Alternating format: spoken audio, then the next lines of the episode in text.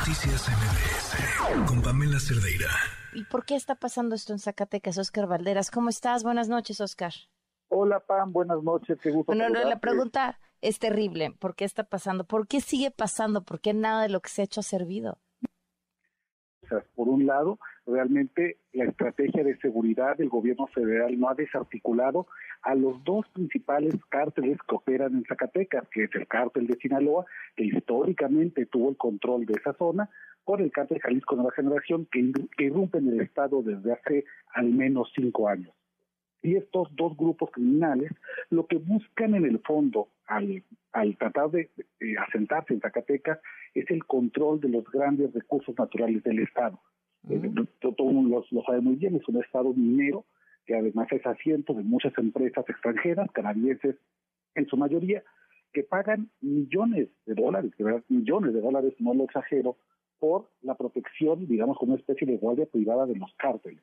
Y además, Zacatecas pues tiene una ubicación privilegiada. Lo atraviesa la carretera federal 45, que es la carretera que conecta eh, la frontera sur de México con la frontera norte.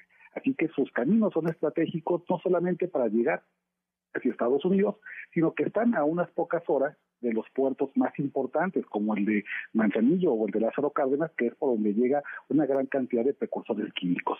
Entonces, pues la verdad es que es una joya, digamos, de recursos naturales, de accesos a las principales zonas de destino y de descarga de drogas, y simplemente la federación, me parece, no ha podido desarticular. Hacen estas pequeñas detenciones como las que mencionaba mi compañero, detienen cuatro personas, les quitan cuatro vehículos, diez armas, pero con esas pequeñas acciones no basta nunca desarticular a dos grandes cárteles que son poderosísimos. ¿No hay una sola ciudad en Zacatecas donde las cosas hayan mejorado? Fíjate que yo creo que el centro de Zacatecas, por ser un centro turístico, y estuve ahí hace poco, eh, se, se percibe ligeramente Más seguro. seguro. Más, pero son cuatro cuadras, ¿eh? es, el casco, digamos, central, donde todavía se percibe una ligera vida nocturna muy parecida a la que tenía Zacatecas antes de la explosión de violencia, pero, híjole, Jerez es de verdad fre- terrible, Fresnillo, pero que además estos cárteles ocupan la violencia como pedagogía. Cuando, Claro. cuando vemos que dejan los vehículos quemados, cuando, cuando ayer asesinan a un chofer de un camión y lo dejan en la carretera para que la gente que circula por ahí vea el cadáver desangrándose, cuando los cárteles cuelgan a la gente de árboles y puentes vehiculares a las seis, siete de la mañana para que las familias que van con sus niños a la escuela vean los cadáveres colgando, es una manera además no solamente de infundir terror dentro, dentro de sus enemigos, sino que también es un mensaje de impunidad que se manda hacia, hacia la ciudadanía. No hay forma de que puedan controlar estos grupos criminales a pesar de que el gobierno mexicano ha inaugurado bases de la Guardia Nacional, ha intentado dar mejores condiciones de recursos al ejército que se encuentra en esa zona, no lo han logrado. Y en gran parte, déjame decirte, Juan, se debe a que estas redes de complicidad están intocadas.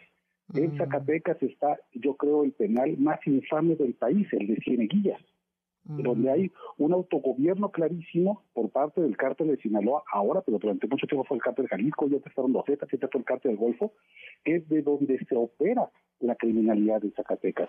Es una especie de centro de operaciones del crimen organizado financiado con dinero del Estado mexicano que no han podido resolver.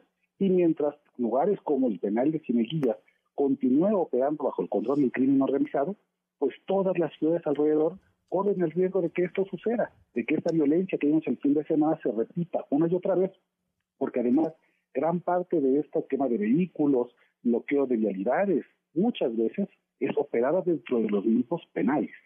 Claro. Híjole, pues sí, increíble, poco, poco fácil se ve que la situación mejore. Recuerdo al gobernador diciendo, prácticamente entrando, que Dios nos ayude. Bueno, pues Dios no está escuchando al gobernador ni al gobierno federal y mucho menos, lo que es más triste, la gente de Zacatecas. Pues Oscar, muchísimas gracias. Te mando un abrazo, querida Pam. Muy buenas noches.